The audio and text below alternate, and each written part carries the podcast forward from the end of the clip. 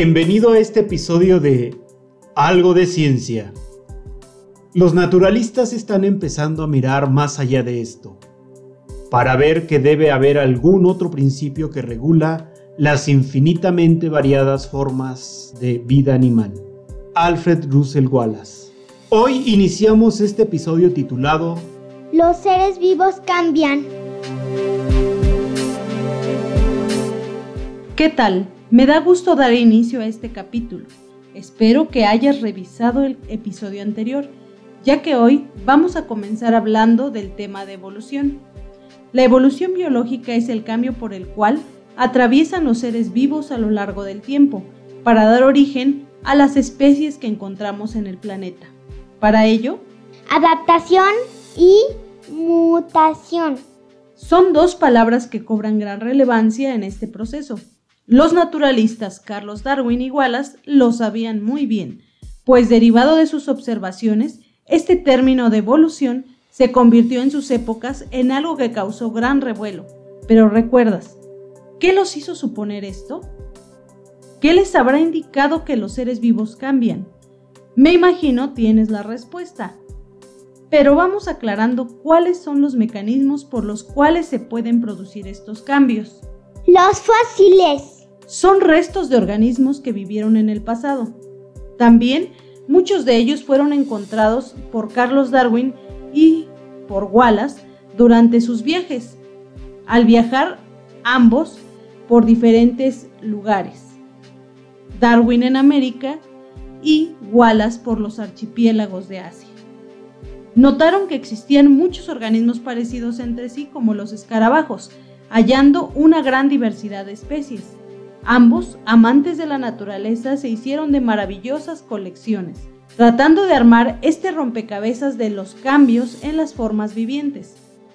Efectivamente, en la actualidad, existen esas formas de verificar que hemos venido cambiando, y la biología, apoyada por algunas de sus ramas, lo explican perfecto, como la anatomía comparada y la paleontología. Pero, ¿cómo es que los pinzones presentes en las Islas Galápagos tenían grandes semejanzas. ¿Por qué unos se alimentaban de frutas y otros de insectos? ¿Recuerdas que sus picos eran variados? Las formas determinan muchas de las veces las capacidades de vivir de tal o de cual forma. Sin duda, las adaptaciones son vitales para la supervivencia y evolución de las especies. La adaptación es un fenómeno por el que una especie modifica su relación con el medio ambiente para conseguir un mayor aprovechamiento de este y así un mayor éxito biológico que le permita la supervivencia, reproduciéndose más y pasando esta adaptación a las siguientes generaciones, produciendo una evolución. Hasta ahora los fósiles son considerados unas de las mayores muestras de que los seres vivos han cambiado y que este proceso que sufren las especies lleva un largo tiempo. Los seres vivos están formados por un código especial llamado ADN y este a su vez por genes, mismos que determinan características que van pasándose de padres a hijos. Y todas aquellas características favorables suelen permanecer, haciendo a una especie mejor que las anteriores. De ahí que en películas de ciencia ficción como Jurassic Park te muestran un mosquito fosilizado en ámbar, al cual le extraen ese código llamado ADN y hagan que la especie de un dinosaurio ya extinto pueda estudiarse y reconstruirse en sus características. Me imagino que si te gustan este tipo de aventuras te agradaría ser un paleontólogo o paleontóloga, pues sus estudios son para ayudar a reconstruir esta historia y determinar cuáles fueron los orígenes de nuestros antepasados o los enlaces entre las especies. Pero como todo en la biología, estamos en constante cambio y lo constatamos mirando a nuestro alrededor, pues como sabes, la variedad de organismos nos rodea. Simplemente en el mercado, al mirar diferentes tipos de manzanas, chiles, cebollas, y en cuanto a los animales ni qué decir, hay muchos tipos de razas de perros y gatos, solo basta mirar a nuestras mascotas. Todos echan mano de estrategias y mecanismos para lograr sobrevivir, y acoplarse al medio en el que viven, valiéndose de sus colores para ocultarse, o advertirte que son peligrosos y te alejes antes de que te metas en problemas, o las formas de poder hacer presa fácil a otros para ser comidos. Para hacer más fácil esto, te explico que hay una clasificación basada en tres tipos de adaptaciones presentes en los seres vivos. Número 1.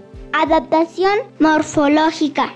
Es cuando se involucra una forma en el aspecto físico e incluye en algunas ocasiones su coloración para adecuarse al medio en el que vive, para darle cierta ventaja en el medio en el que se desenvuelve. Varios ejemplos que podemos también nombrar son la aparición de ventosas o garras trepadoras, alas para volar, aletas para nadar o piernas con potencial para saltar. Número 2. Adaptación fisiológica. Son las que tienen que ver con el funcionamiento interno de diferentes órganos. El organismo debe producir un cambio en su funcionamiento para resolver algún problema del ambiente o con otros organismos. Por ejemplo, la hibernación, o en el caso de los cactus que han desarrollado la capacidad de almacenar grandes cantidades de agua en su interior para poder utilizarla en caso de escasez de lluvia. 3. Adaptación de comportamiento. Este tipo ocurre cuando un organismo cambia su forma de actuar naturalmente. Algunos ejemplos son cambios de vocalizaciones, de rituales de cortejo, de anidamiento o apareamiento, así como los cambios de la estrategia depredadora, en métodos de comunicación o en los hábitos de alimentación. Sin duda todas estas formas de adaptación permiten que México ocupe el quinto lugar en biodiversidad biológica, misma que debemos cuidar, pues de ella también dependemos enormemente. Cuidemos nuestros hábitos de consumo para que estas especies tengan tiempo de cambiar.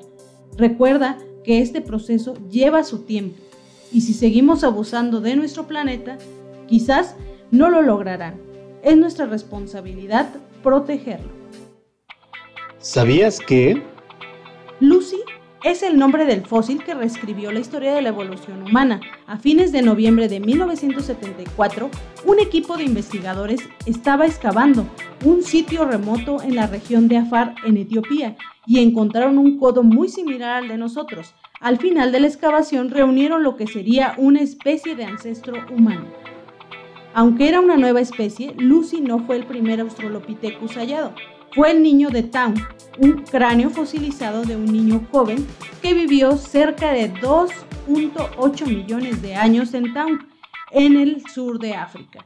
Fue hallado en 1924 y analizado por el anatomista Raymond Dart, donde se dio cuenta que pertenecía a otra especie que lo llamó Australopithecus africanus.